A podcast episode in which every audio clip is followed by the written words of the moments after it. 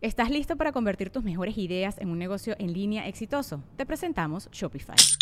Tal vez no lo sabías, pero nuestro podcast More Than Mamis es un negocio y lo empezamos por supuesto para desahogarnos y hablar sobre la maternidad, no para convertirnos en expertas de ventas y del e-commerce. Así que sí, necesitábamos ayuda para vender nuestro merch y poner en marcha nuestra tienda. ¿Y cómo suena con Shopify? Llegó otra venta. Shopify es la plataforma de comercio que está revolucionando millones de negocios en todo el mundo. Ya seas un emprendedor desde tu casa o desde donde sea, Shopify es la única herramienta que necesitas para iniciar, administrar y hacer crecer tu negocio sin dificultades. Con Shopify puedo gestionar pedidos, envíos y pagos desde cualquier lugar, brindándote toda la información y estadísticas de tus ventas al detalle. Regístrate para un periodo de prueba con tan solo un dólar al mes en shopify.com barra sonoro, todo en minúsculas. Ve a shopify.com barra sonoro para llevar tu negocio al siguiente nivel. Shopify.com barra sonoro. Borre, borre, borre, borre. ¿Ya viste Moment of Contact de James Fox, el nuevo documental? Al parecer ya viene el disclosure, ya vamos a saber más de aliens y tenemos que estar preparados. Entonces tenemos, ya, ya tomé notas y todo. ¿Cómo vas? Pues no, es que... O sea, se supone que ya salió ese documental, ¿no? Porque lo quiero hacer para un reseño de reseñosas, pero no, no está en México, güey. Todavía no está en México. Estoy batallando un chorro para conseguirlo en Estados Unidos. Chance está porque pues de ahí es James Fox. ¿Y luego? Pues no sé cómo hacerle. Pues pon NordVPN. Con el NordVPN de volada puedes decirle a cualquier página, ah, mira, estoy en Estados Unidos, déjame ver el contenido que quiero ver. Y no nada más de Estados Unidos, de cualquier país, contenido así que tenga restricciones geográficas, adiós las restricciones geográficas con NordVPN. Digo, aparte de que también te da protección y te guarda tus datos y todo para que no lleguen hackers a quitártelos. Es como ponerle un sombrero de aluminio a, tu, a tu conexión a internet. Y así ya puedo ver de ese documental, todos los catálogos de Netflix, de Amazon, de donde quieras, o inclusive de Gaia, para que pum, metas toda esa información a tu cabeza. Sí, y si vas ahorita y te metes a nordvpn.com diagonal legendarias, vas a tener una oferta y cuatro meses gratis. Así que si no lo has hecho, no sé qué estás esperando. Ahí vengo.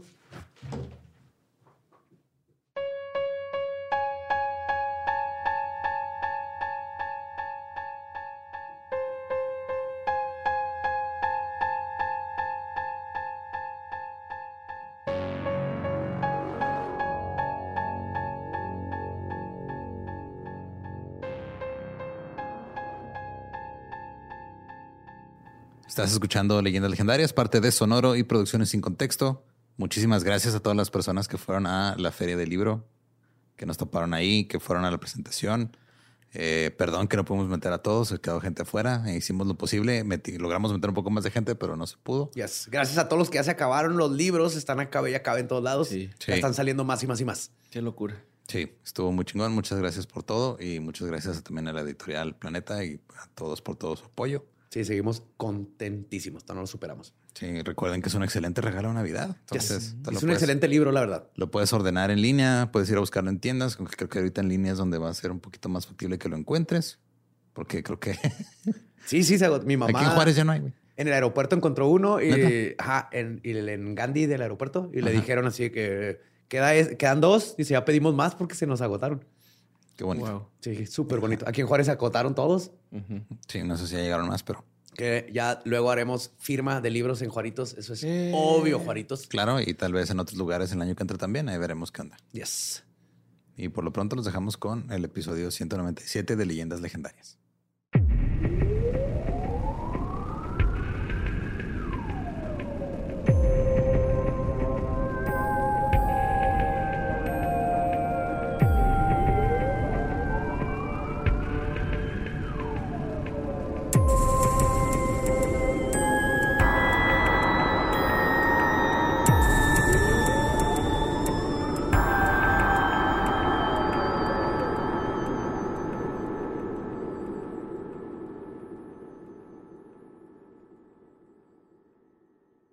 Bienvenidos a Leyendas Legendarias, el podcast en donde cada semana yo, José Antonio Badía, le contaré a Eduardo Espinosa y a Mario Capistrán casos de crimen real, fenómenos paranormales o eventos históricos tan peculiares, notorios y fantásticos que se ganaron el título de Leyendas Legendarias. Welcome back a otro miércoles macabroso. Vamos a continuar con la parte 2 de este culto ridículo que es la cienciología y para eso me acompañan como siempre Eduardo Espinosa y Mario López Capistrán.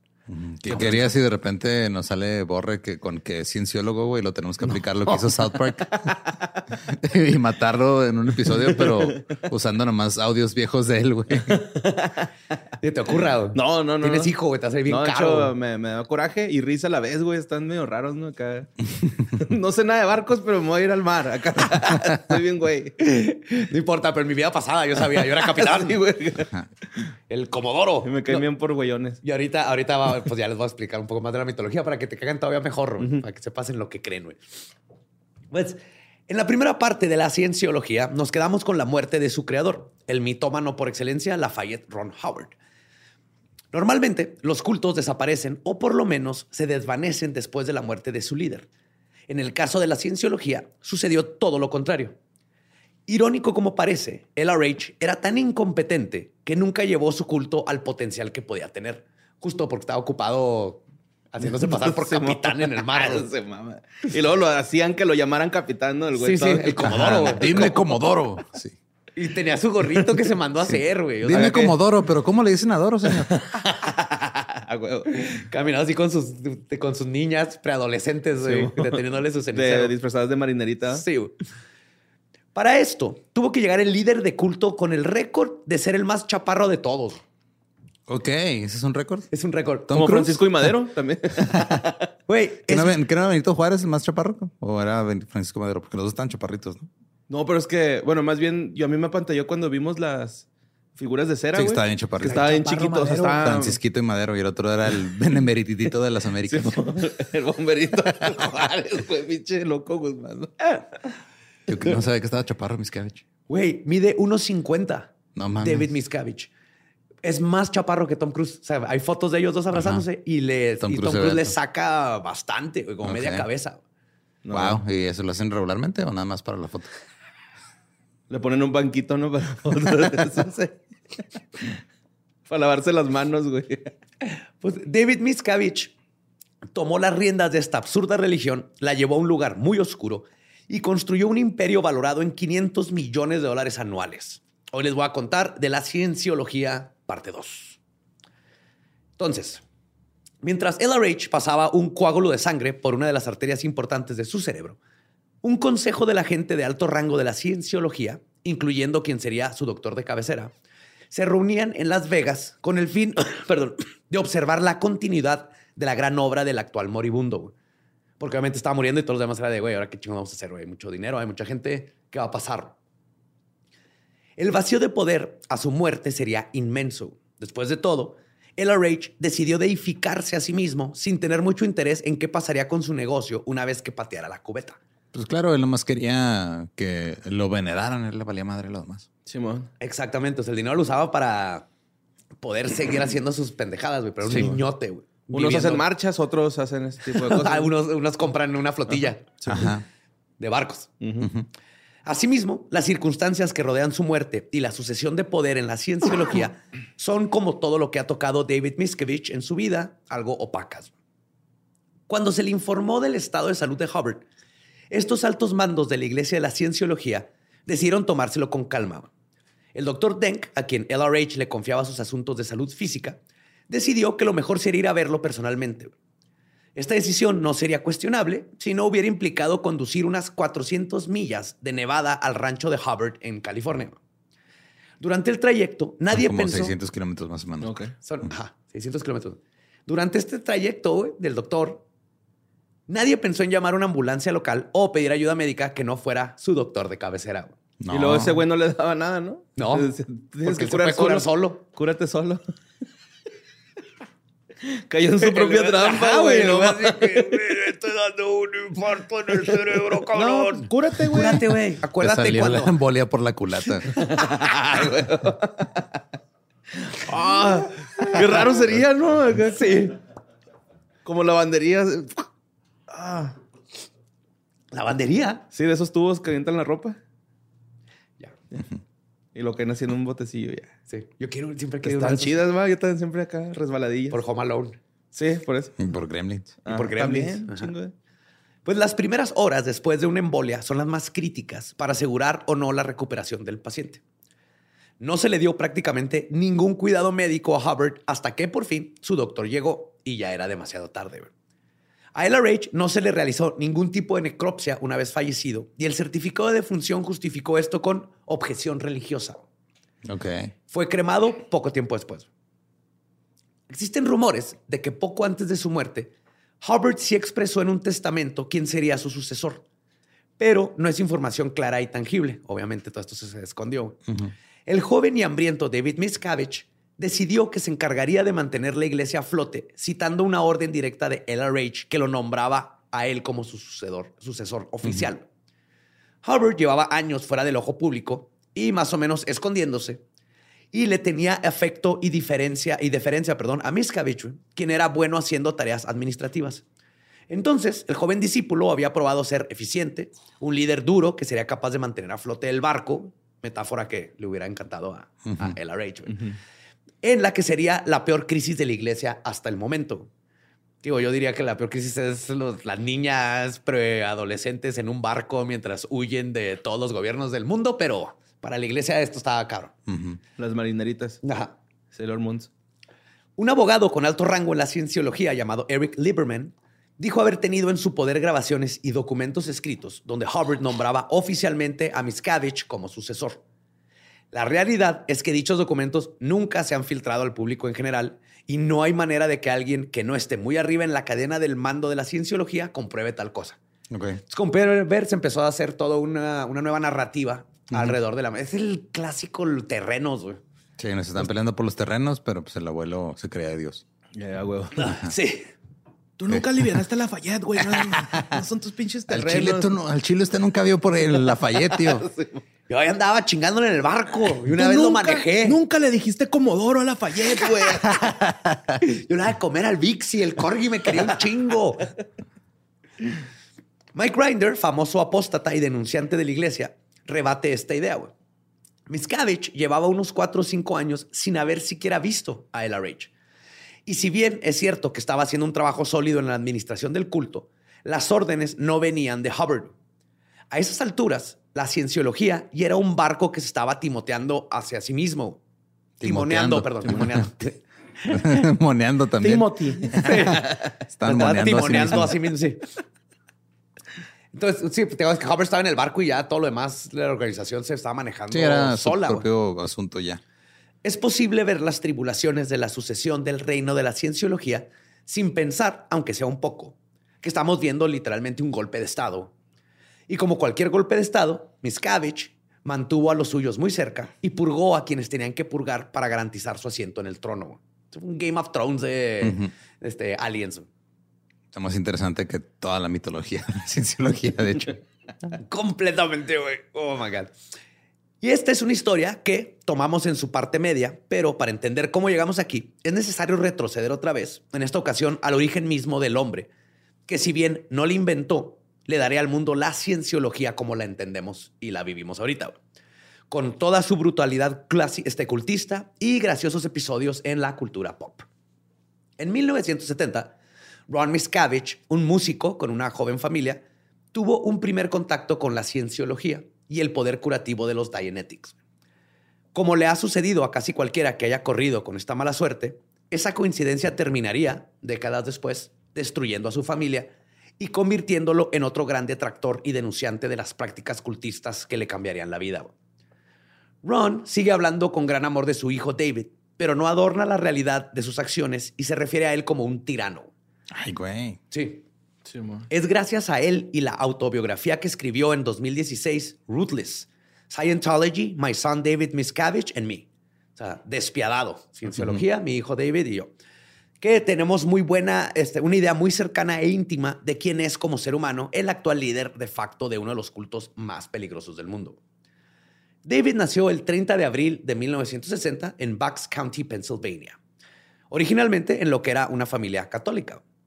Desde su nacimiento presentó graves problemas de salud, tenía terribles brotes asmáticos que lo hacían perder oxigenación al nivel de llegar a ponerse azul. Era así temecino, ¿no? Sí, siempre fue muy enfermizo. güey. Su padre ya no sabía cómo lidiar con la condición. La única manera de tratarlo Pues dejar que se resuelva sola, ¿no? No lo puedes cambiar. no es un problema. Ah, nos hubiera ahorrado. Bueno, no tendríamos este episodio. Fin. Pues la única manera de tratarlo en ese momento era ir corriendo al pediatra cada vez que se ponía así para que le pusieran una inyección de adrenalina que parara la crisis asmática. Y que le marcaran su tarjetita de visitas al pediatra. sí. En la décima le damos dos paletas. Vía Láctea. A la tierna edad de nueve años, su desesperado padre lo llevó a una sesión de auditoría. Güey. Estaban clásica la familia, estaban probando lo que sea, güey, que nadie le ofrecía una cura, una- un verdadero este, ¿cómo se llama? Ca- un arreglo a lo que tenía. En cuanto terminó, el pequeño David le juró a su padre que estaba curado y que nada malo le volvería a ocurrir. Hasta cierto punto tuvo razón. David Miscavige nunca volvió a tener un ataque de asma tan severo en lo que restó de su infancia. No se curó. Es probable que el efecto psicológico de la auditoría le ayudara a controlar la ansiedad que venía con la falta de aire fisiológica y esto resultara en una disminución de los síntomas. Ok. Entonces era un detonador, su ansiedad y que era Se todo. ponía ansioso y le daba asma. Sí, y después de esto se relajó un poco y duró muchísimo tiempo sin que le diera otro ataque. Y no es tan descabellado entender por qué Ron Miscavige o cualquiera que haya sido, una- que haya visto una mejoría este, paliativa las dolencias de algún familiar, güey, decidiera involucrar a su familia entera en la cienciología.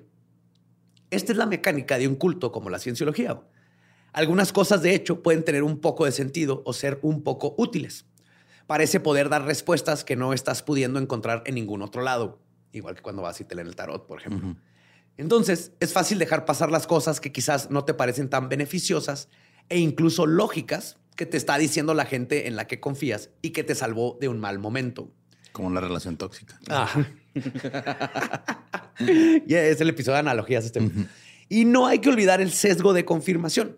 Sabemos que Miscavige se benefició, pero en los cultos no se habla de los cientos o miles que no tuvieron beneficios en lo absoluto y nunca volvieron al culto. Entonces siempre te cuentan de, mira, ella está súper bien y no te cuentan de los otros 300 que fueron y dijeron, esto es jodidos". pura pendejada y se fueron y no son parte de.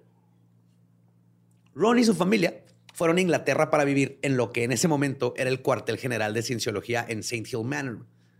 Recordemos que habían problemas legales para la cienciología en, En Estados, Estados Unidos, Unidos, y andaban pelándose para todos lados. David fue desde siempre un joven prodigio en la cienciología, si se le puede llamar Un joven prodigio. un joven prodigio a, a saber de cienciología. güey. Pues Es sí. como sacar 10 en religión, güey. ¿no? Así en Ponle, no, ahí tienes que aprender. Es como sacar 10 en. No sé, güey, es que está bien pendejo. En Star Wars. Sacar 10 en Star Wars. Ajá. ok. ok. Más bien es eso, sacar 10 en Star Wars. Está chido que sepas todo el lore de Star Wars. A mí me encanta Star Wars. Sacarte un 10 está cabrón, pero, pero, o sea, prodigio. Pues a sus 12 años fue reconocido como el auditor más joven que jamás hubiera tenido la organización. Si yo llego a una religión nueva y el que me revisa es un mocoso de 12 años, güey, si te quedas, güey. no. no vengo del mono. Todos hemos visto ese pinche discurso poli de religión, güey, hermoso. Claro. Oiga, señor Espinosa, ¿usted tiene pensamientos homosexuales? nomás los jueves. ¿Saben que está Eso está mal, señor Espinosa. Este, lo voy a anotar eso en los jueves aquí en mi lista. Se quiere curar, te va a decir, ¿no? Se quiere curar los jueves. Mm, señor Espinosa, yo soy un joven prodigio. Sea para que yo le diga meco a alguien, güey. Es como irte a confesar con los católicos y el sacerdote tiene 12 años. güey. Le estás diciendo ahí todas tus Yo no porquerías. vengo del mono. No, si, como- si hay alguien en el, confes- de- en el confesionario de 12 años, probablemente no sea porque esté confesando. Así, avísale, chinga a la policía si te encuentras un niño de 12 años en el confesionario. Lafayette no está muerto. Trascendió. Nosotros trascenderemos. Ay, güey. Su- ¿Cómo se llama esa madre? Inhalador. Ah, bueno. Inhalador. Inhalador. Pues, sea lo que sea, era un niño muy listo y muy competitivo que gustaba de hacerse el maduro con respecto a los demás niños de su edad. Era Ay, güey. insoportable, güey. Era el pinche vato Sí, así. conozco dos, tres Eh. hijos de su puta madre que eran así, güey. Pero ya no somos amigos, Borre. O sea, no, te tocó esa época de mi vida. Qué bueno, güey. Sí me sentaba así un madrazo, güey. Cuando tenía 16, le dijo a Ron que quería abandonar la preparatoria para unirse a la Sea Org. Citando las vidas disipadas de sus compañeros de escuelas, quienes según David, y cito, Em, solo se la pasaban fumando marihuana y no tenían aspiraciones verdaderas en la vida. Sí, unos pinches patines ese güey. sí, sí, sí, sí merecía que lo metieran ahí al cuarto de cadenas. Ron, quien había dejado sus estudios y había pasado un tiempo en el ejército y consideraba que había sido la mejor influencia y lo más positivo en su personalidad, le dijo a David, claro que sí, joven de 16 años, Tú salte, mijo. Mira, con esos güeyes al mar. Va a estar bien todo, güey. va a estar bien chido La acá. vida es más sabrosa ya. Está bien ensuciarse, güey. Así no. Y agarró a este niño de 16 años, lo hizo firmar el contrato de un billón de años que la- para hacerlo el del ejército personal de LRH. Ok. Un No billón, mi- un mil millones de años. Pues que no tiene comparación, o sea, ser papá y haber estado en el ejército a dejar que tu hijo se vaya a jugar este LARPing, güey, con unos pinches. Pues, que sé que- Sí, güey. A un pinche barco. A un barco que, nadie sabe navegar, güey. Ah, sí, me fue muy bien el ejército. Tú vete allá con esos güeyes que no saben ni madre a morir, güey. No pasa nada. Llévate naranjas por si las dudas. no te va a dar escorbuto a la chingada. ¡Ay, corbuto! Eran tan incompetentes que tenían enfermedades de piratas. güey. Sí, güey, sí, güey. Era enfermedad del siglo XVI.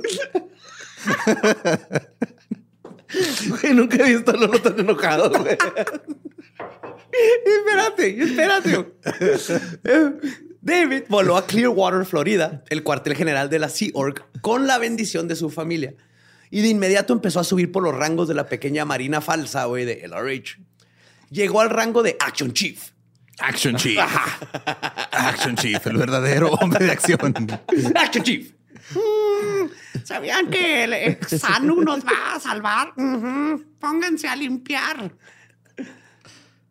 Está en culero, güey, esto. La Action Chief consistía en organizar a los miembros de la Sea Org para que realizaran misiones a establecimientos de la cienciología que no estaban teniendo un buen desempeño. O sea, era un chismoso que mandaba. Claro, ajá. Los emisarios tenían que hacer reportes minuciosos y podían aplicar sanciones. Y Miscavige, eh, imagínatelo, era el mero mero de todos estos güeyes. Miscavige era un ser humano, güey. No fue siempre una persona terrible, rodeada de un aura sórdida y acusaciones indefendibles. Pero su padre tiene muy claro que la adquisición de poder sobre otras personas cambió algo fundamental en su hijo. Cuando David ya tenía un alto rango en la Sea Org, sufrió otro ataque severo de asma, una experiencia que lo llevó casi a morir. El miembro de la Sea Org que lo recogió en el hospital le contaría a su padre que algo había cambiado y David ya no era el mismo. Recuerda que le dijo con mucho este, aplomo una frase que había rondado su cabeza en el momento traumático de la crisis de asma. Y cito, el poder no es otorgado, es asumido. Ok. Ujú. ¿Y Ese, qué ha es, asumido David? ese es su origin, origin story. güey. Sumido el. Miscavige decidió vivir bajo ese principio. Es que a partir a ver, de ese hasta momento. como villano está bien Es- culero su sí, historia güey, de ¿no? origen. O sea, nomás le dio asma, güey. Te caíste en un, en un jarrón gigante de químicos. No, me dio asma. Me dio asma. Mm. Oh, Estuvo muy feo. Me comí un cacahuate, Está casi me muero. Este güey. Sí. Está muy culero. Tenía alergia a los camarones. Miscavige decidió vivir bajo ese principio a partir de ese momento. Ron, quien también era miembro de la Sea Org, pero nunca había escalado tanto como su hijo, cuenta que el cambio más radical ocurrió después de esa experiencia, cuando ya no podía dirigirse a su hijo como otra cosa que no fuera su superior. güey. Uf. Ok. Sí, le tenía que decir, Action Chief. Oye, mijo, dime Action Chief. No, mijo. No soy tu hijo. Dime, Action Chief. No mames, güey. Al asumir el liderazgo de la iglesia, Miscavige decidió que iba a arreglar el que probablemente era el problema más grande de la cienciología, la Secretaría de Hacienda. Ajá. Eh, desde que LRH la fundara, la cienciología había tenido dificultades para ser reconocida como religión y por lo tanto disfrutar de esos deliciosos y exquisitos beneficios fiscales que reciben todas las iglesias, que es no pagar impuestos. Para 1991, la relación entre la iglesia y Hacienda era pésima aún. La deuda de los años rehusándose a pagar era gigantesca. David tomó al toro por los cuernos y junto con quien sería su mano derecha y posterior apóstata de la cienciología, Martin Rathburn, fue una persona, fue en persona, perdón, al cuartel general del IRS en Washington, D.C., para arreglar una reunión con el comisionado, comi- comisionado Fred. Comisionado. Comisionado. Es que es gringo, es comisionado. Comisionado. Fred Tickelberg. Oye, pero entonces esta persona es un adulto apoyando a un niño. Pues ya está más grande, ya está, Ya está más grande, o Está sea, pubertoña. Fue después de esto que en el barco empezó a subir y pues te acuérdate que están en el barco y lo de la Rage. Este, pasaron unos años que se fue al rancho y ahí muere y Miskevich siguió con siendo el que cuidaba las iglesias y los chingaba y los traía en chinga para que levantaran números y todo eso. Entonces muere la Rage y ahora David toma el poder. Ahorita les voy a dar, les voy a decir exactamente cómo lo hizo porque fue un movimiento magnífico. güey. Lo asumió, ¿no? Porque pues... Sí, Simón. pero, pero sí fue un movimiento así de... no se otorga, se, Sí, se asume. Sí, se asume. Fue un movimiento así bien este, maquiavélico, Game of Thrones, pendejo y chingón. Y entonces lo que hace primero es, se muere este güey, agarra el poder y dice, primero que nada vamos a arreglar este pedo con, con Hacienda. Vamos a quedar todos bien. Entonces la cienciología estaba enredada en una especie de guerrilla litigante contra la Comisión de Hacienda. Los abogados que se habían dedicado a acosar y demandar apóstatas y a cubrir las indiscreciones de LRH y los altos mandos se dedicaron a meterle demandas frívolas a la comisión. Entonces, así es como atacó. Ok. Eran litigios que sabían que no ganarían, pero Nada al fin. chingar. Exactamente, no era ganar, güey. Era saturar de trabajo a los empleados y molestarlos tanto que se rindieran y declararan exenta la, lo de eh, los impuestos de la cienciología. güey. Mm, Entonces era saturar el proceso burocrático al grado donde dijeron, ¿saben qué? Mejor ya fuck it. Dan la mano, quedamos todos iguales. Con la seguridad que le daba saber que era un problema enorme, Miscavige marchó a la oficina del comisionado y le dijo que en el momento que declarara la oficialidad de la cienciología como iglesia ante el Estado, iba a retirar todas las dem- demandas. Qué huevos, cabrón. Sí, o sea, básicamente le, le- lo... Entonces, lo extorsionó. ¿Lo extorsionó? Legalmente. No mames. Yep. Porque acuérdate que por tener que estar este, litigando toda esta chingadera de la cienciología, pues también le estaban perdiendo litiga- este, litigaciones, ¿sí? Litigios. Li- litigios que sí valían la pena y que sí eran necesarios. Entonces Sí, estaban frenando todo. El comisionado accedió y convirtió a David en un héroe absoluto ante los ojos de miles de cienciólogos practicantes que acaban de ver cómo se había ganado la batalla más grande que habían peleado hasta ahora, que ni siquiera el RH había podido lograr. Uf. Y entonces imagínate, ya desde ahí fue de, ah, ya no pagamos impuestos gracias a este cabrón. güey". Action Chief 1, Comodoro 0. Action Chief, Action Chief, Action Chief. El anuncio de la excepción de impuestos se celebró por todo lo alto. Oye, oye, espérate, el Comodoro los uniformó, güey. Eso sí, ¿eh? Yo sí extraño los uniformes de marinerito, el corgi con su trapito castigado, güey. Cono de la vergüenza. Pobre corgi, güey. Tenía que... No, no había llegado al nivel 7. El pobre se iba a volver a reencarnar. güey. En algo más culero, así un chihuahua todo histérico. Qué culero. Pobre Vixi. Todos. güey, Pobrecito. Pobres todos, güey. No mames. Pues juntó a unos 10 mil seguidores en una arena en Los Ángeles. Hizo un discurso larguísimo en el que proclamaba que, y cito, la guerra se ha terminado. Luego se lo compró Netflix, güey. Lo puso ahí también, junto con los de Dave Chappelle. Una característica clásica de los cultos es la sensación de ser víctimas del mundo exterior. Y esto se exacerbó en el reinado de Miscavige. O sea, también esto fue siempre manejado como ya no los chingamos. Ven que les decíamos que el gobierno nos quiere chingar, pero ya ganamos porque todos nosotros lo hicimos juntos y toda la gente es de ah, cada vez que ven un paso para enfrente lo toman como un se cumplió esta gran cosa. Pero sí que no, güey, hicieron un chingo de trampa nomás para no pagar impuestos. Lo cierto es que la victoria contra Hacienda fue una especie de espada de doble. El sueño. Ay, el sueño. Es que, o sea, mira, si se viera, ya, ya ven, señor, no sé, se viera reflejado sí, los resultados. en, en resultados, todo eso que pagas impuestos, dices, no pasa nada, güey. Sí, para que sigan el tata, güey, Qué también. bueno, o sea, qué bueno, güey. O sea, qué bueno que se usen los impuestos. O sea, yo pa- los pagaría con gusto si los viera reflejados. en- Exacto, Sí, yo también. Ves que, por ejemplo, en Holanda, Noruega es como 60, 70% de impuestos. Pero todo es Sí, ¿no? gratis. Las calles están bonitas, los hospitales son preciosos. Sí, digo, o sea, obviamente todos los países tienen sus problemas, pero pues depende cuáles quieras tener, güey. Ajá. Sí, aquí tenemos todos, ¿no? Aquí Nos tenemos faltan como dos, güey. La, la Hambruna calle y otra principal pendejada. que tiene como año y medio que no pintan las malditas líneas. Yo le, a esa calle le digo, la, la calle manejas estilo Montessori. güey. Sí, ¿Dónde quieres que esté tu carril? Yo quiero que este es mi carril. Hoy este es mi carril, esa es la fila. Sí, no puede ser. Sí, está bien culera, güey, todo. Pues lo cierto es que la victoria contra Hacienda fue una especie de espada de doble filo. Por un lado, cimentó el poder de Miscavige, como nada más había podido, este, habría podido hacerlo. Pero por otro lado, le dio tanta confianza que los abusos crecieron a niveles intolerables y mucha gente renunció a la cienciología en general. Ok. Wow. O sea, que tuvieron un...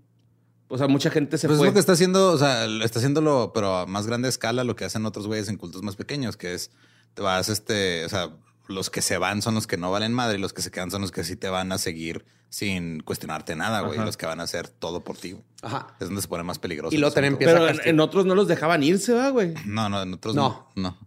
No, O sea- aquí no te dejan irte, güey. O sea, si te vas, Te vas, te hacen te la vida acosan imposible. y te hacen la vida imposible y no consigues trabajo y le mienten a empleados de que tienes récord criminal, sí. empleadores, o sea, no te, Chale. te vas, pero no te dejan irte. Es como si tú un día dijeras, ¿sabes qué, güey? Ya no quiero este, trabajar aquí, te vas a trabajar este, a otro podcast y te empezamos a, aventar- a inventar crímenes. No, ya los- Terrible ejemplo. O te demandan, güey. Por ejemplo, si tú dices algo sobre la cienciología, algo de sus secretos, eh, hay multas de 100 mil dólares. Entonces, si fuiste miembro y luego di- dicen que dijiste algo, te meten una demanda de 100 mil dólares. Entonces, tú eres alguien que no tiene lana y para contrarrestar esa demanda, pues necesitas dinero y te echan a perder la vida. Y es que te- yo me acuerdo que tienen un chingo de abogados, ¿no? Algo así como... estúpido. Como que es lo que más hay, abundan Ajá, ahí. Exactamente. Con abogados es como, pues ve, con abogados ganaron su pelea contra la Hacienda. No güey. mames, qué pedo. Todo es con abogados, así te chingan la vida, le chingan la vida a quien quieran. Pues tampoco ayudaba que cada vez más gente, que para este punto había tirado unos 200 mil dólares güey, a la Ay, causa güey, ok. ajá, de su sanación a través de Dianetics, se enterara de que había hasta arriba en la escalera de conocimiento de la cienciología algo que no habían conocido todavía, güey, porque cuéntense que van subiendo de nivel. Ajá. Una vez que Los sinónimos. Bien específico. Una vez que alguien llega al nivel de OP, de Operating Tetan 8, se encuentra con una información por demás peculiar. Acuérdate que, o sea, la información la controlan como en los cultos. Sí, ah, van- ¿quieres saber ajá. la Tienes 2? que subir de nivel. Págame lana, igual que lo hacían Si en quieres ver contenido que está en Patreon, pues paga. Paga más lana. ¿Quieres el Q&A? Es más. ¿Quieres saber cuál es el sí. OnlyFans de Badía? Va, Paga más lana. Así te vas yendo. Como los crazy. Ajá. Ajá. Tienes que ir subiendo de nivel. Pues este es el momento en el que se supondría que alcanzarían el culmen de la sabiduría güey, que tenían para ofrecer esta empresa a la que le habían dedicado su tiempo y su dinero durante años. Para algunas personas la cienciología es su vida entera. güey. Algunos nacen ahí, trabajan ahí, sus relaciones interpersonales suceden todas ahí. güey. No hay un mundo exterior. ¿Y no viven chido? No, pues depende del nivel en el que estés, pero la mayoría no. ¿A poco son- no verán porno, Son güey? obreros. Así, esos güeyes. Pues claro que ves porno, pero tienes que hacerlo escondidas porque si te cachan te van a mandar a hacerte tu pinche auditoría. Y no vas a poder porque se traen las manos todas pegajosas. güey. Ajá. Y te electrocuta esa madre. Ajá. Pero luego te castigan y te ponen a hacer chingaderas como lavar el- Pero ¿y todo si el piso. salen con la suya y no los cachan? Pues igual que en cualquier lado, si no Pues te qué cachan, padre, te vas. ajá. Bien por ello. Pero luego imagínate la, la presión, o sea, vas a estar así con la culpa de, ¿y si me cachan?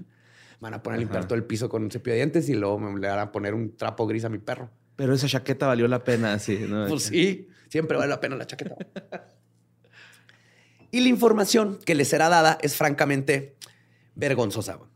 Los documentos que contienen dicha información son conservados en maletín que se mantiene sellado la mayoría del tiempo y están escritos por la mano de LRH. Ay, güey. Dicen que si alguien no ha pasado por la preparación mental necesaria y se entera de la verdad, güey, es peligroso para su integridad y se volvería loco. güey. Simón, si te metes un día a la oficina, güey, Nomás lo después sabes de la así como si chaqueta y los Ajá. lees, está tan cabrona la información de la verdad, güey, que te quema el cerebro. Es como No, ahorita te dicen, güey, la Matrix es real, es real, güey. Ajá. Te la enseño, güey, así, ah, no, chao. No va a ser, chao. Así me dirías, chao. Vomitaría. Ajá. Pues esta es la verdad que les será revelada después de años de ardua labor, labor espiritual. Simón, imagínate que tienes ahí, Aldo a la bola. tienes ahí 20 años de tu vida, 200 mil dólares, y de repente te enteras en el nivel 8 Ujú. lo siguiente. El mito de la creación de la cienciología cuenta que hace 75 millones de años la gente vivía de una manera parecida a la nuestra. Era un mundo similar, con problemas similares. Y uno de ellos era Poca pinche sobrepoblación. este cabrón, es el pinche escritor de ciencia ficción más huevón del mundo, güey. Era un planeta como este en los 50, pero los carros volaban. ¡Oh, oh, oh! Esa es su pinche ciencia ficción. Este, no, hace 75 millones de años era lo mismo, básicamente. Igual, todo Igual. chido. Problemas iguales. Y uno de estos problemas era sobrepoblación. No, Ah, mira, como ahorita que ya somos Sí. 8 mil millones. Pero existía un gobernante absoluto y tiránico güey, con la Confederación Galáctica güey, llamado Zenu con X. No hagas esa cara, Borre. Esto es, esto es lo que esta gente cree, güey. Esta gente. Güey, esa es la madre del aeropuerto, Celtar, Zenus. Es lo mismo nombre, güey. No, es un emperador galáctico tiránico que se llama Zenu, güey. ¿Ok? Yo me quedé Anda buscando gemas, güey. Este fue, antes de- este fue antes o después de Sorg, porque quiero saber dónde queda la línea de tiempo, güey. Yo nomás quiero que se imaginen, así. Güey, estás así de que, güey, lo logramos, cabrones. 15 años, felicidades. Ya nos van a enseñar la verdad. Ya somos OT 8. Ocho. Estudes. ¿Senu qué? Váyanse a la verga, güey. Esto es lo que te dicen. Y para resolver la sobrepoblación, Senu decidió congelar a muchísima gente con inyecciones de glicol directas en el corazón. Ok. ¿Qué? Sí, todo no, bien. no está. se le pudo ocurrir un pinche frasco de criogénesis. No, no, no. Te inyectaban No. glicol en el corazón. La gente congelada fue transportada vía nave espacial a un planeta prisión. ¿Qué? De Australia. Pues en la Tierra, güey. Sí. Ajá. Entonces, todos los que congelaron los mandaron a la Tierra, güey. No sé por qué le dicen planeta prisión, porque los cuerpos fueron lanzados a volcanes activos. Ajá. Ajá. Esa parte sí me la sabía. Ahí los Y estaban congelados. Sí, ibas congeladillo Pero así. Se derriten, ¿no? Y lo te aventaban a un volcán. Ajá. No, pues espérate. Es que el- no importa, porque los echaron en volcanes activos y luego Zenu dejó caer bombas de hidrógeno encima de cada volcán Ujú. y explotó todo. Los espíritus flotantes de esta gente que se murió en esta explosión y por Andaban caer en un ahí, volcán, Este, vagando por todo el planeta. estos son los Tetans. Son los que se te meten. Los Tetans no nomás salieron y, y ya están ahí. Fueron capturados una vez más y forzados a ver pantallas de cine donde se les muestran imágenes terribles. Claro. O sea, los tetans son los cenobitas, güey, ¿no? Más o menos. Ajá.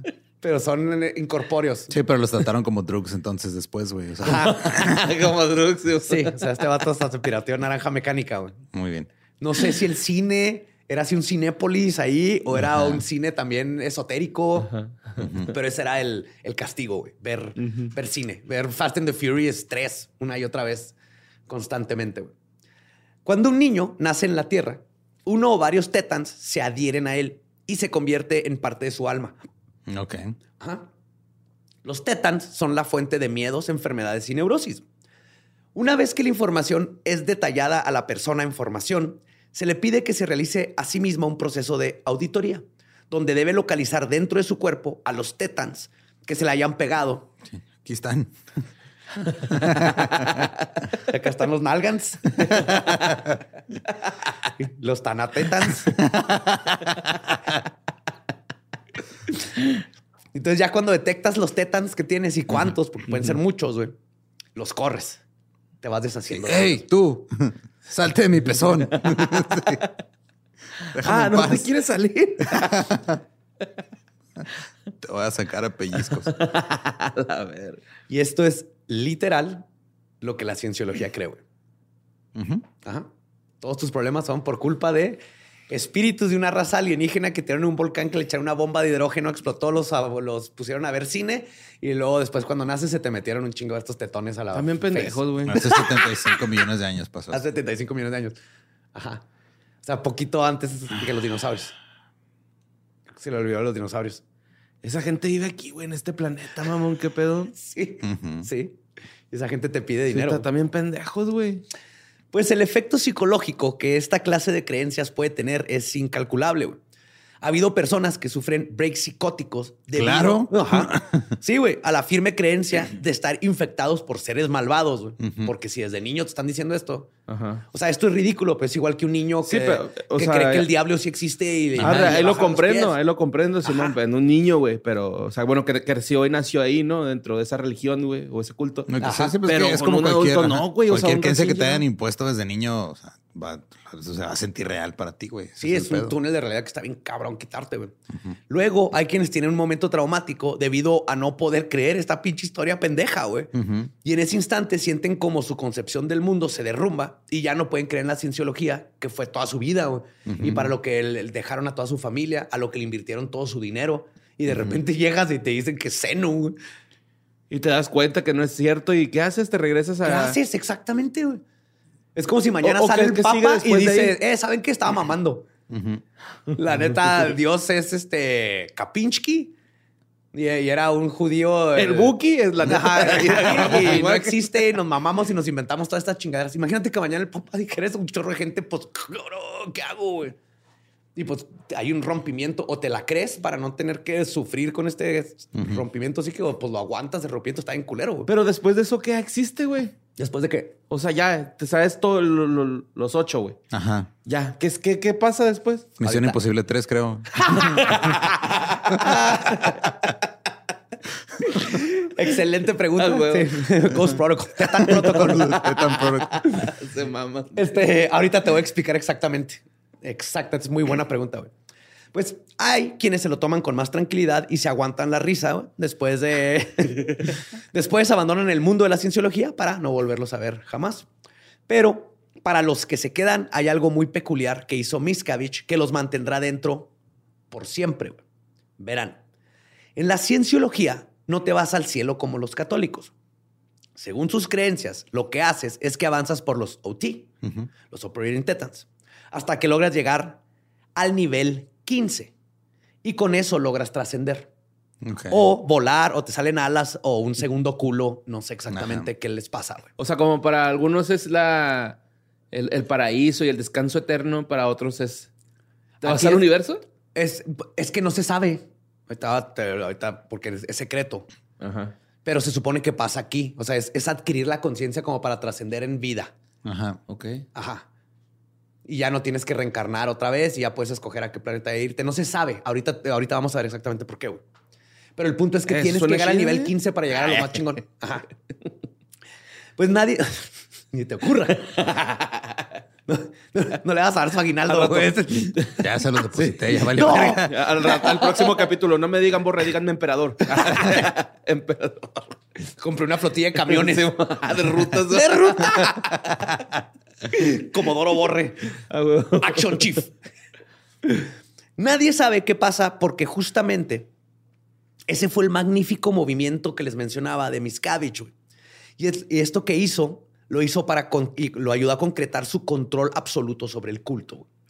Cuando LRH murió, solo dejó escrito hasta el nivel 8 Ujú, y le dejó la iglesia a Pat Broker, quien no supo qué hacer al no tener el resto de los niveles. No le dejó instrucciones ni nada, pues nunca se preocupó a la Rage. Aparte, como fue un aneurisma, pues ni cuenta se dio, güey. Se muere y este güey se queda que a la verga. ¿Y ahora qué sigue, güey? Pues yo, yo no sé nada y nomás es hasta el nivel 8, güey. Pero Miscavige inmediatamente vio la oportunidad y creó siete niveles más, güey. O sea, él llegó con la iglesia y les dijo, yo tengo los, los siete niveles hasta el 15. Y Pat se quedó de que eso es bullshit. Sí, eso no es cierto. Pero asumió güey. El poder, güey. pero Este si le vato digo- sí tenía razón con esa frase, güey. Pero si le digo, echo a la vierga toda la cienciología, güey. Y a la verga está más dura Sí. que la verga, güey. Sí. A la vierga. Como una viga. Ajá. En forma de dura, verga, dura. dura, de hierro. es una viga venuda. Ahí no hay placer, ahí hay La dolor. virga.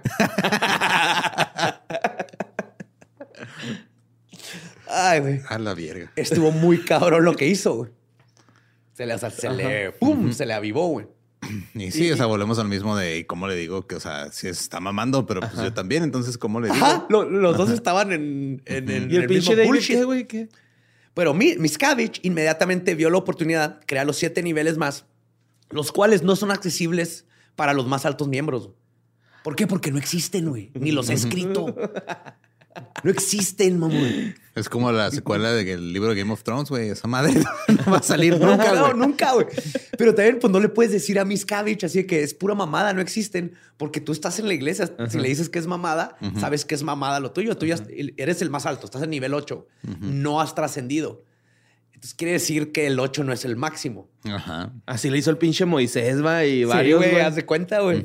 No, vengo con los mandamientos. Mira güey. lo que me encontré. Ya estaba hasta la verga el güey de que su esposa lo cuerneara, de que este, le robara. Literal, güey. Así que si quieres llegar al pináculo de esta religión, tienes que seguir pagando y subiendo. Pero hay un problema que les contaré más adelante. güey. Y sigues pagando y subiendo para nada, güey. Porque no, como no hay 9, 10, 11, Ujú. 12, 13, 14, 15, nomás están pagando y no están haciendo. Es el no están Nuevo Testamento, nada, entonces, el de esta señora. Ándale, haz de cuenta, pero no está escrito. Porque Ajá. pinche Miscavige no escribe, güey. Pero lo cierto es que entre este conocimiento y el aumento de las prácticas cultistas durante el gobierno de Miscavige, mucha gente decidió irse, güey. Entre ellos, su propio padre.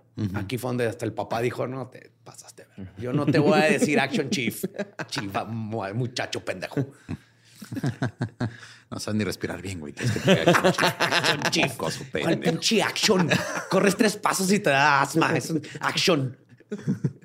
Jefe de acción, mis huevos. De mis huevos saliste, pendejo. Sato enojado. Sí, yo también le he dicho así al Mario. Ahí estabas nadando. Ron se estaba cansando de vivir en una base con alambre de púas en las bardas, donde no se tenía privacidad para cosas tan sencillas como llamar por teléfono o ir al supermercado. Además de estas prácticas draconianas, existía una cultura del soplón que debilitaba las relaciones interpersonales entre miembros y hacía aún más fácil irse. Más difícil, perdón. Ron Miscavige y su esposa escaparían exitosamente del edificio de Sea Org, donde estaban básicamente cautivos en el 2012. Se escaparon literalmente. güey. Ron murió de causas naturales el año pasado, a los 84 años. No mames. Sí. Tiene poquito, güey. Sí. Y se dedicó hasta sus últimos momentos a denunciar lo que estaba pasando en la cienciología. Seguía realizando entrevistas hasta unos días antes de su fallecimiento y nunca perdió la esperanza de poder, ayudar a la gente que se encontraba adentro a ver la luz. güey. ¿Y, y de qué falleció, güey? ¿De ¿Causas natural? naturales? Arre, Sí, arre. 84. Justo ayer estaba escuchando el podcast de Conan que dicen, güey, ¿a qué edad dejas de preguntar qué pasó cuando alguien se muere? Creo que a los 84 nomás asumes que está viejo, güey. Sí. Es como que ya tenía 97 años. ¿Qué pasó? pues ya, güey, ya le tocó. No, es que pues fue que lo hayan este, callado, ¿no? No sé. Porque hay viejitos que callan. Eso sí. Pero, pues, este... No, él hizo un chorro, pero es que justo o sea, el- Voy a hacer un comentario que creo que nada más funciona en inglés, güey, pero tan, o sea, tan cerca que estaba Miscavige de Miscarriage. Sí, sí. Ahí estaba un chiste. Ahí estaba. Simón, ahí estaba. Ahí estaba. Ahí estaba, ese es el problema. Ahí estaba. Pues Miscavige no solo estaba embriagado de poder para llevar a cabo las labores administrativas, sino que muy pronto se volvió física y verbalmente violento con la gente a su alrededor. Es un güey que mide unos 50, güey. Sí, güey, con asma. con asma. Los testimonios Es Margarito enojado porque lo cargan, güey. Siempre a- y le tienen pavor. Los testimonios de Marty Ruthberg y Mike Rinder, quienes trabajaron de cerca con Miscavige, son aterradores. O sea, por de cerca se bajaban a su nivel. Lo seguían así gateando, güey, para estar ojo a ojo. se ponían en conclillas para hablar con él. la cara. ¿Qué pasó, mijo? Pero siempre te hablaba el chile ese güey, ¿no? Sí, güey. David, según testimonios, era muy afecto a la humillación verbal de todo el staff a su alrededor. Muchas veces esa humillación escalaba a ataques físicos. Golpeó en la cara a ambos al menos una vez en medio de un ataque de ira. güey. Ok. O sea, aprendió las técnicas de, eh, de Hubbard. Es que Hubbard también tenía sus pinches arranques. Eso no es una técnica, eso es un problema de manejo de ira, güey. Ajá. Perdón. Sí, oh, mi técnica es me encabrono y tiro chingazos. y rompe una pared. che, técnica pendeja. Oh, técnica antigua. de- Un dormilón. Un Sí, dormilón no, así. pinche dor- Cachetadón. Pero ¿por qué no se lo devolvían, güey? Porque no le atinaban, güey. Le daban le quedaron un Por bachón y eso le un pasaban por encima. Porque es el action chief, güey. Se mueve a madre. Güey, está en verga que tenía super velocidad de pollo así. Pues la naturaleza tiránica de Miskevich puede verse también en los procesos legales que hay en su contra. El FBI lo ha investigado por sospechas de tráfico de personas y esclavitud. Está involucrado en demandas por abuso infantil, tráfico de personas y labor forzada. Se le acusa también de cubrir escándalos de abuso sexual cometidos por altos rangos de la cienciología. Aparentemente se ha dedicado a contrademandar y calumniar a las víctimas al grado de que las quiebra o lloran. rompe o termina. O sea, los lleva, o los lleva a la quiebra o los lleva al suicidio, güey. Sea, sí está muy cabrón. Sí. Sí, homicidio en segundo grado, la otra vez dijimos que era. ¿O cómo es? En, ajá, sí, se ha enjuiciado así, Simón. El ejemplo más notorio de la opacidad que rodea a Miscavige puede ser la desaparición de su esposa, Shelly Miscavige, quien no ha sido vista en público desde el 2006. Shelly Miscavige estuvo involucrada en la cienciología desde su infancia. A los 12 años se unió a la Sea Org directamente bajo los órdenes de LRH. Ella era una de sus jóvenes secretarias y le tenía devoción a las ideas de la cienciología. Desde los 12 años estás ahí, güey, en un pinche barco. Shelley conocería a su futuro marido en las instalaciones de Clearwater, Florida, y en 1982 celebrarían su boda. Era la power couple de la cienciología, güey. Sí, Qué hueva. súper. Todo el mundo estaba al pendiente de lo que hacían y los admiraban. Si te fijas, los dos tenían como que sus... Eran los dos así como de poder. güey. Los dos puestos eran de poder. Acuérdate que estas niñas eran bien pinches mamonas. Unos años después de la boda, la padre de Shelley, Mary Barnett, fue encontrada muerta con tres heridas de eh, bala en el pecho. No mames. No mames. Al final se declaró su causa de muerte como suicidio. Claro. Ah, vete a la verga, güey. Yes. Sin embargo, circunstancias... fuerte, ¿no? Pues, ¿Qué te das digo? O sea- balazos y los aguanta. Podrías, este. O sea, sí se podría hacer, pero es muy improbable, güey. Súper, más en el pecho. Ajá. Bueno, en cualquier parte, pero En sí. cualquier parte, sí, O güey. sea, el- pero digo también el pecho por el ángulo que tienes que poner la mano Ajá. y el, el kickback que te da la pistola y tres veces. Mira, ah, Sí, o sea. es obvio que hay circunstancias extrañas que rodean el caso, güey. Aparte de los tres balazos del suicidio. güey. No mames, fiebre plomífera, güey, qué feo.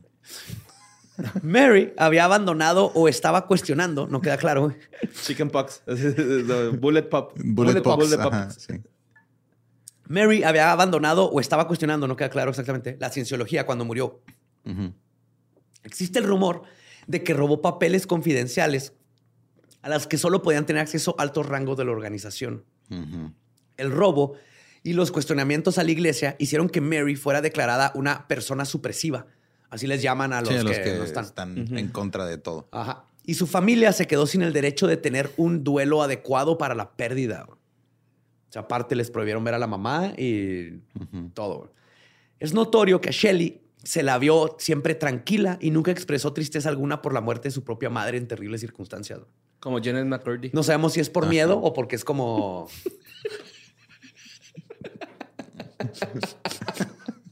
Es que lo que vimos en la feria vi el libro, güey. ¿No lo vieron? Yo también. Sí. Ayer casi lo compro ayer, pero me compré otra cosa mejor. Luego me lo compro. Sí, sí, bueno. Se ve chido. Este, creo que les digo que no sabemos si es porque es una Ice Queen así totalmente que primero la iglesia y mi business o si tenía mucho miedo. Pero el punto es que siempre se le vio bien seria. güey. Pues es que si estás, o sea, si ya vieron lo que le pueden hacer a tu mamá, güey.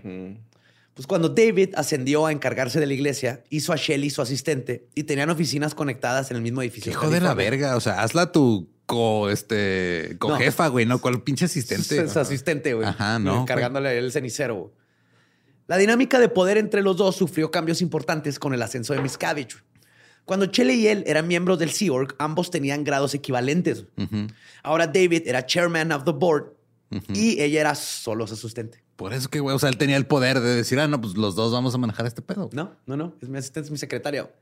Igual que ocurrió con su padre, David comenzó a tratar a Shelly más como su empleada que como su esposa. Y ella se tenía que referir a David siempre como Action Chief. En la cama, No mames. Oiga, mi Action Chief, démela, ¿no?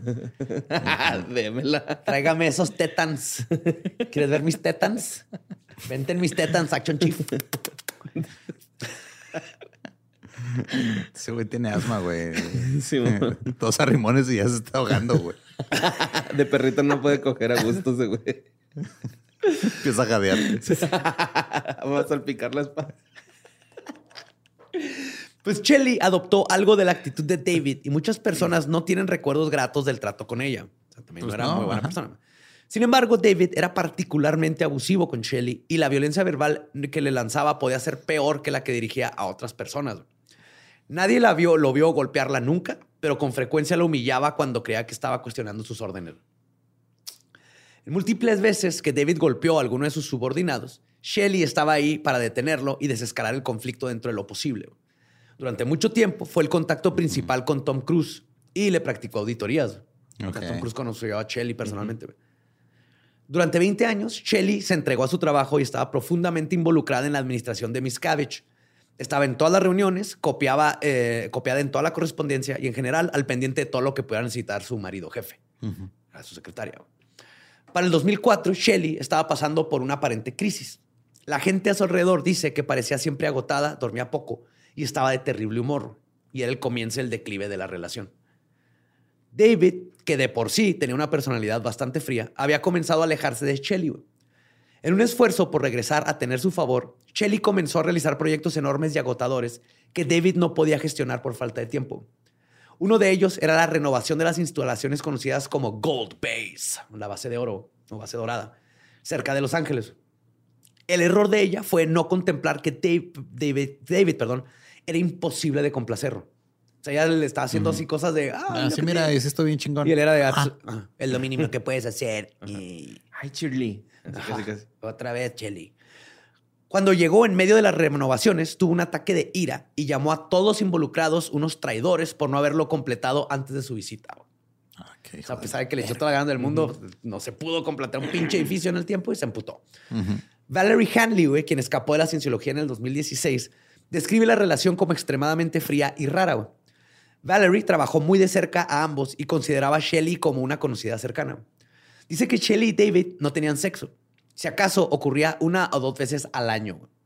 No se mostraban afecto, pa- particularmente David, que no abrazaba a su esposa ni en Navidad. Pues que no la celebran, ¿no? Son cienciólogos. Sí, cierto. Pero sí creen en Santa Claus, ¿no? Digo, creen en Zenu, creen en un alien. ¿Cómo no van a creer en un hombre que lleva regalos? Sí, es un, es un alien que baja por los volcanes con un saco de regalos y luego le inventa una bomba y lo explota y lo salen los espíritus de los regalos y luego llegan a tu casa. te meten, Se ajá. meten a tus juguetes. Como cuando quisieron hacer aquí en México ese pedo, ¿no? De que Moctezuma fuera el que entregara los regalos. la verga, güey. Moctezuma estaba muy ocupado haciendo cerveza también, se maman. Exactamente. Déjenlo hacer cerveza, ese es nuestro regalo. Además, dormían en habitaciones separadas y Shelley vivía paranoica de que David le fuera infiel. David no le daba mucha seguridad y se esforzaba en no pasar tiempo con ella. En un crucero de cienciología, imagínate la pesadilla que hacer eso. Ay, güey. a donde la gente iba a adquirir el nivel 8 de OT, güey, en el que decidieron visitar. David le ignoró por días, güey, y sus allegados pudieron verla quedarse en cama a llorar, güey. No mames. A David le parecía que le gustaba, parecía que le gustaba humillarla públicamente con esa clase de desplantes. O sea, aparte se le veía como que le daba gusto Ajá. hacer la mierda, güey. Yo creo que está esperando que lo dejara, güey, para él no tener que ser el que la deja. En ese momento es probable que Shelley mostrara grietas en su lealtad a David, güey, porque él comenzó a aislarla. El personal que estaba cerca de ella estaba constantemente en rotación, como para que no lograra entrar en confianza con nadie. güey. La mandaron a Los Ángeles a que realice un chequeo de seguridad, que es un proceso parecido a la auditoría. güey. Te checan todo, güey. Inclusive con esas chingaderas para ver si estás mintiendo y todo. Todo es falso, güey. El Aunque proceso... diciendo la verdad, ¿no? Te dicen, no, no es cierto, güey, estás mintiendo. Claro, güey, pero es que el proceso dura una semana y consiste en larguísimos interrogatorios. Básicamente es un careo de policía bien culero. güey. En un sin, sí, obviamente sin derechos. Ajá. Claro. En un momento O sea, de un cara de policía. Ajá. en un momento de desesperación, Shelly se robó un auto güey, y se fue a ver a su marido para ver si podía salvar lo que sea que quedaba en la relación. No funcionó y probablemente este incidente es lo que causaría su desaparición. La última vez que la vieron, se estaba subiendo al asiento del copiloto de un auto en la Gold Base. En noviembre del 2006, Tom Cruise tuvo una extravagante boda en Italia con Katie Holmes. Y toda la gente importante de la cienciología estaba presente. Todos, menos Shelley. Ahí fue la primera vez donde dijeron, ah, cabrón, ¿dónde está Shelley, güey? Leah Remini, en ese momento aún devota a la cienciología, notó su ausencia y muy extrañada preguntó el motivo. El ejecutivo de cienciología, Tommy Davis, le contestó despectivamente, y cito, no tienes el puto rango para hacer esas preguntas. Ajá. Qué mamón. Siento que son niños jugando, güey. Sí, Te digo, güey, esos pinches live action role playing están ahí Sí. jugando a la religión, pero tiene consecuencias reales bien culeras. Eso es como un juego de mesa esto, güey. Están bien pendejos. Sí, tú no eres Action Chief, tú eres Dynamic Commander y los Dynamic Commanders no pueden tener acceso a esta Los Dynamic. Commanders no pueden caminar en diagonal. Tú mueves dos para enfrente y uno a la izquierda, dos para enfrente y uno a la izquierda. Que no te olvide. Nosotros podemos movernos en todo el tablero. Caminas en L, güey. Mike Reinder ha declarado que la actitud general de la cienciología es que el mundo entero, y cito, no tiene el puto rango güey, para saber dónde está Chelly ni para preguntar dónde está Chelly. güey. Sí. ¿Cómo eh, insinuar que escondiste un cadáver sin decirle a la gente que escondiste un cadáver? Sí, Les parece ofensivo que haya gente que quiera saber de su paradero y comprobar su bienestar. ¿no? John Purcell, otro alto mando de la cienciología que había sido cercano a Shelley, cuenta que después de su desaparición, Miscavige lo mandó llamar para romper una pared en la oficina de Shelley. Detrás de la pared había un closet que contenía archiveros cerrados con llave. John no sabe que estaban en esos archiveros. Nomás Ok. los abrió, pero él no tenía llave y nunca vio que había. güey. La teoría más aceptada sobre la ubicación de Shelley es que se encuentra retenida en las instalaciones llamadas el hoyo, the hole. El hoyo está en Riverside, en California. Está atrás.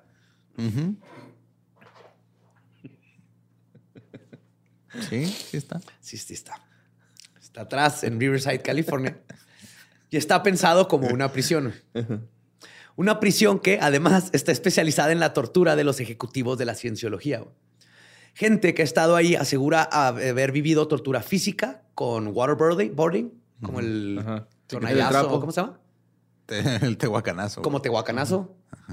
Golpiza. Siempre que escuchaba tehuacanazo, creía que era una bebida alcohólica. Cuando estaba adolescente decía, ah, no sé, un tehuacanazo. Y yo, ah, ahora pues será una bebida alcohólica Como un preparada. Con ¿no? mezcal o algo así. Ajá, ajá. bueno, qué chingados. ¿Cómo se llama el, el que hace Ramfi de piña? Coquita. Su coquita de piña. No, el, del, el que anda en el barril. Tepache, güey. Tepache. Ajá. Pues, Eh, Tiene sus botellas de coquita de piña abajo del estudio. Es apestoso, ¿eh? Por eso no paramos nosotros. Es la única forma de mantener el constante sacar episodios.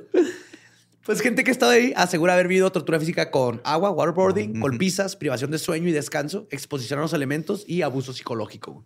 O sea, sí es una prisión bien culera de, de veras.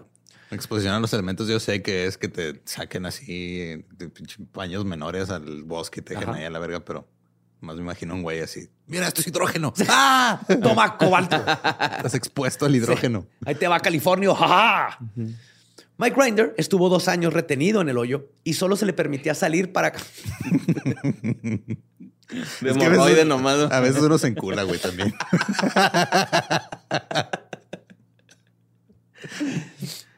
Ay, güey, el hoyo en la cienciología está en Urano. Ajá. Yo también puedo. Ajá. Ahí va, ahí va. Ahí va. Ahí va.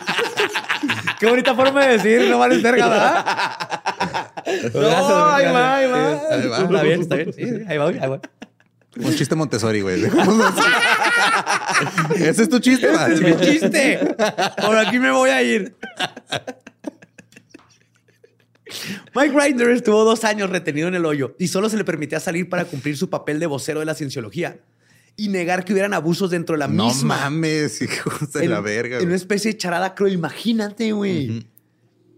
Es como el, no sé si te acuerdas de, hay un video bien cabrón de un vato de Vietnam, de un este, soldado de gringo, Ajá. que lo sacaron para decir que todo está bien y está Sí, que está en código Morse diciendo este, que Tortura, todo está- ajá, tortura, tortura, ajá.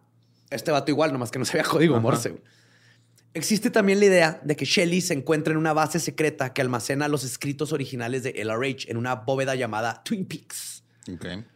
Muy poca gente sabe siquiera de su existencia y es el lugar perfecto para no volver a ser visto por nadie debido a su alto nivel de vigilancia. Es una de dos, o la mató o la la tiene, ahí encerrada. hasta que se muera.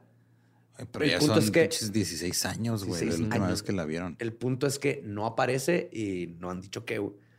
Leah Remini continuó sus intenciones de encontrar a Shelley, güey, y así es la que estuvo empujando. güey.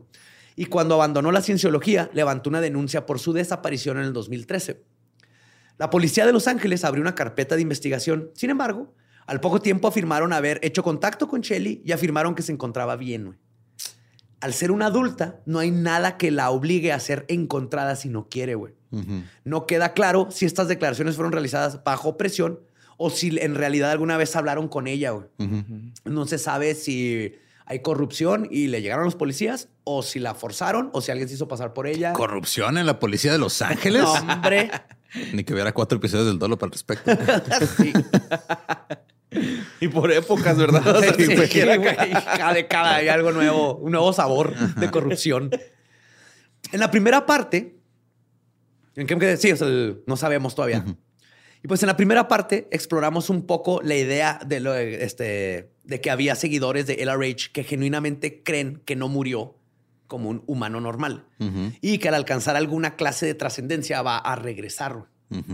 Se especula que Shelley podría ser uno de ellos y que esto es lo que la mantiene cautiva. No mames. Ajá. Está siendo forzada y abusada probablemente, claro, pero lo que le evita escapar es la creencia del regreso de Hubbard. Es No. Otra teoría que se me hace bien pendeja. güey. Sí, está bien pendeja. Si Como bien, todo. sí, con todo, güey, todo aquí está en pendejo, desde que el episodio pasado. Si bien es muy difícil, ha habido gente que ha escapado del hoy y otras instalaciones de la cienciología. Del hoyo. Del Del hoyo. hoyo, perdón. Sí, escribí hoy. La gente que escapa del hoy. Hoy. Sí, la gente que no trabaja en Televisa. sí. También es como la cienciología, güey. ese Igualito, güey. pedo. No te dejan salir, güey. Pero Te mínimo te pagan chido, ¿no? No. No, ¿tú crees? Y otras instalaciones de la cienciología es sumamente difícil, güey, sino que imposible. güey. Más si la policía ya ha ido a buscarte. güey. El paradero de Shelley continúa desconocido y su carpeta de investigación se ha cerrado. güey. Fuck. Hablamos con ella, dice que no quiere que la encontremos, que está bien, es un adulto, bye. Como Juanson. Ajá. Es una de las múltiples cosas por las que Miskevich tendrá que responder eventualmente. güey. Pero ahorita, pues anda como si nada. Pues ahí anda. Pero otra cosa ominosa que Miscavige hizo en el 2004, cuando empezó todo este desmadre, fue el plan que la Iglesia de Cienciología está efectuando hasta el día de hoy. ¿Recuerdan que les conté lo de los niveles que inventó Miscavige? Resulta que, como les dije, nunca han sido revelados. En otras palabras, los cienciólogos no pueden llegar a su nivel más alto. Para que estos niveles sean liberados, Miscavige cambió las reglas del juego y le informó a sus seguidores que después de una revelación, resulta que tienen que elevar sus iglesias, todas las que existen, hay como 70, Ujú. a niveles ideales, así le llaman, para que se suelten los niveles 9 y 10. ¿Simón? Esto significa que las iglesias que no cumplen con el tamaño necesario, que son como 500 mil pies cuadrados, este, para ser ideales, tienen que comprar un edificio nuevo que cumpla con los nuevos requisitos para la liberación espiritual. Sí, por eso andan compre y compre edificios de los güey. Yes.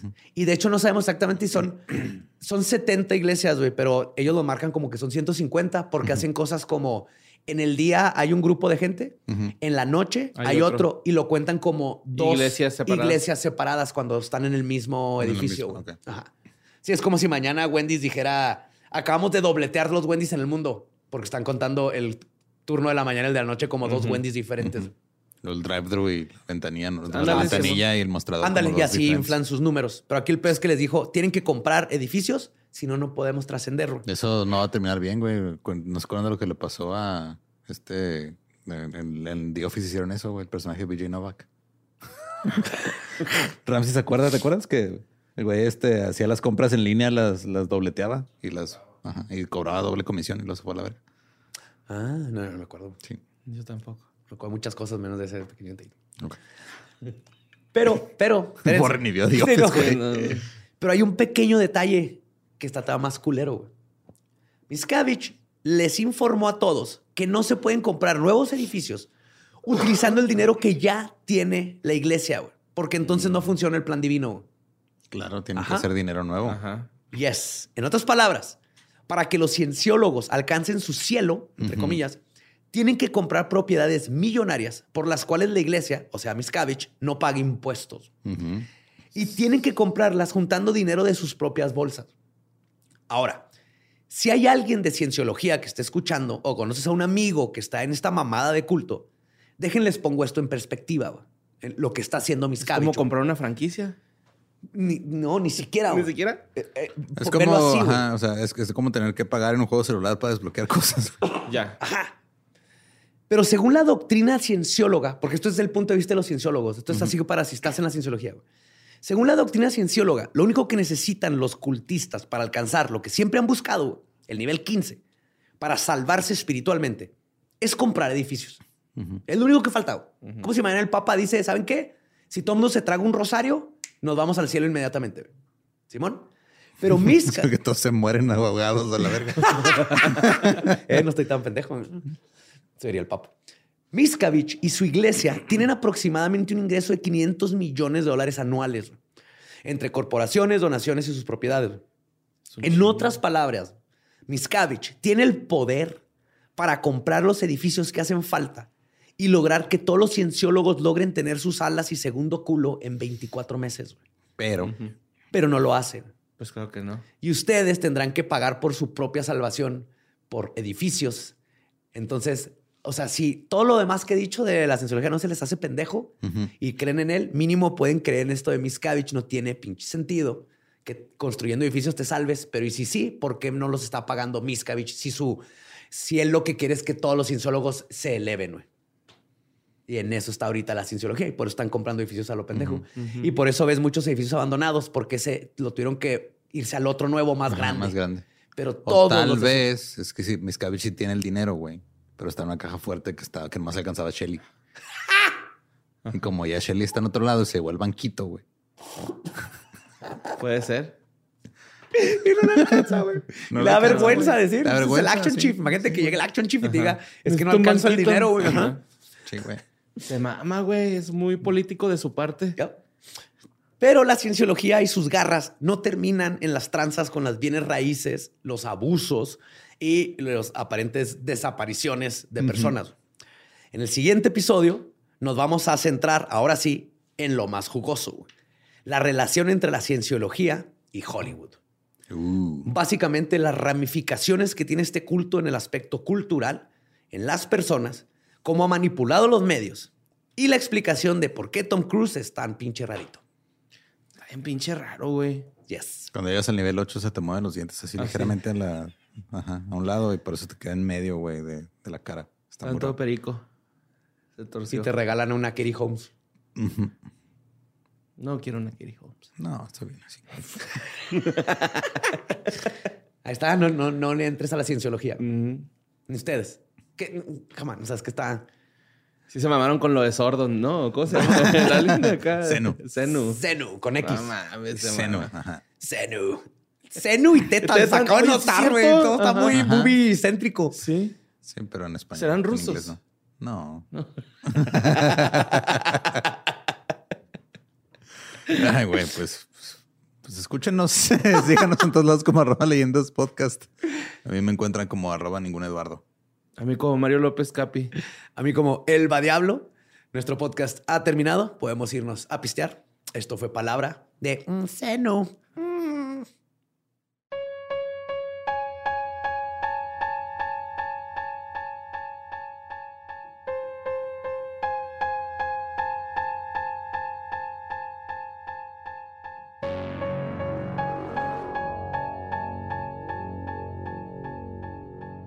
Eso fue Cienciología, parte 2, David Miscavige. Sí. Creo que tengo que dar contexto a lo que dije al principio del episodio, porque luego la gente no, no, no creo que todo el mundo sepa lo que pasó con South Park. Ah, sí, cierto. Pero es que South Park sacó un episodio de la cienciología y Isaac Hayes, el que era la voz de Chef, era cienciólogo. Entonces se enojó con ellos y ya es lo que trabaja. Entonces lo que hicieron fue convertir a su personaje en pedófilo, pero usando puras líneas de diálogo que, que no, que, o sea, que grabó mucho tiempo antes. Ajá. Le cortaron todo y lo mataron, el personaje. Horriblemente. Y se cagó bien tonto. culero en la muerte. Sí, Ajá.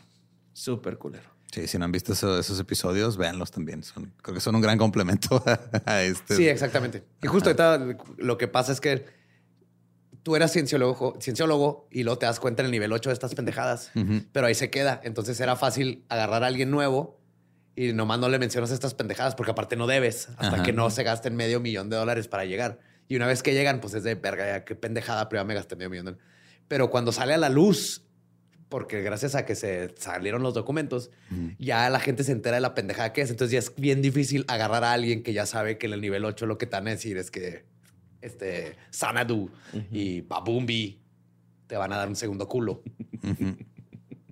Otro hoyo. Ajá, Otro. Otro hoyo. Y pues ya eh, próximo terminaremos con la saga de la cienciología. Creo Si no es que la cienciología termina con nosotros primero. No creo. pero Bring it. Action Chief. Estoy listo. Nah, don't bring it. Pero no creo. Todo bien. Y también todo este, gracias a todos los que se suscribieron a Patreon para recibir sus guiones en, en- en este mes.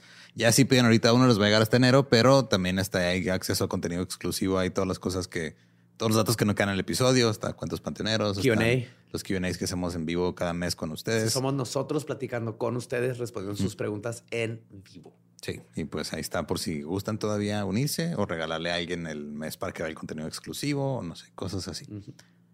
Y pues feliz Navidad. Todavía falta un chingo, pero, Pero sí. pero lo voy a decir en- todos los episodios de diciembre Sí, para hacer feliz, feliz, Navidad. sabor. Muchas Ajá, gracias. Ya empieza, ya empieza. La vida. Campanitas Hershey's. ¿Estás listo para convertir tus mejores ideas en un negocio en línea exitoso? Te presentamos Shopify. Tal vez no lo sabías, pero nuestro podcast More Than Mamis es un negocio y lo empezamos por supuesto para desahogarnos y hablar sobre la maternidad, no para convertirnos en expertas de ventas y del e-commerce. Así que sí, necesitábamos ayuda para vender nuestro merch y poner en marcha nuestra tienda. ¿Y cómo suena con Shopify?